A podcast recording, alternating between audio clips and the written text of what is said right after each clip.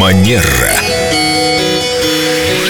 И снова у нас в гостях прекрасная Виктория в новогоднем настроении. И темы у нас такие предновогодние о подарках и об этикете, связанном с подарками. Я Здравствуйте. Доброе утро. да, для себя до сих пор не понял, сразу ли нужно развернуть подарок или немножко подождать, потому что мне кажется, что, вот, допустим, когда мой подарок не разворачивают сразу, ну, мне обидно, потому что таким образом человек, которому я дарю подарок, ну, вроде как бы высказал пренебрежение к этому. Он лишается части шоу, которое подготовил Абсолютно Семен. Да, да, верно, абсолютно верно, это действительно так. И считается хорошим тоном, что когда мы дарим человеку подарок, распаковать его, изумиться, восхититься и, Броситься на шею. и подобрать вот те самые слова, чтобы человек, который преподнес подарок, ну, Семену в данном случае свою историю рассказал, чтобы Семену было настолько хорошо, чтобы вот это удовольствие от дарения подарка, ну, вы согласитесь, когда мы дарим от души, это же удовольствие. Когда мы еще получаем в ответ благодарность, что как мне эта вещь нравится, как ты угадал, как приятно, что ты об этом подумал, нам еще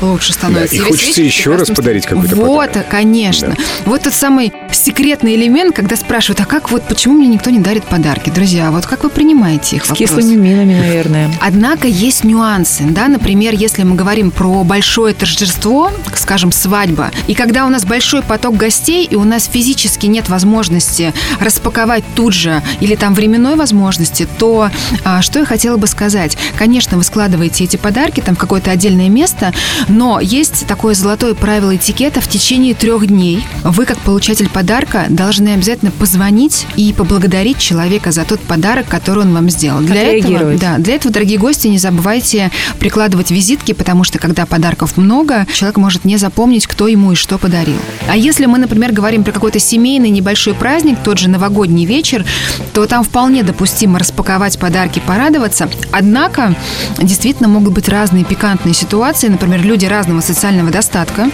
да, В или... семье одной. Да, ну, родственники, друзья, все бывает. А, либо, например, такое тоже случалось, когда подарили два одинаковых подарка. Поэтому, друзья, имейте в виду, бывает и так, и так, действуйте по ситуации, потому что этикет, он очень гибкий. И здесь включается принцип подарки-передарки. Мы поговорим об этом в одной из наших а, следующих программ. Ну, это, да, очень такая острая тема.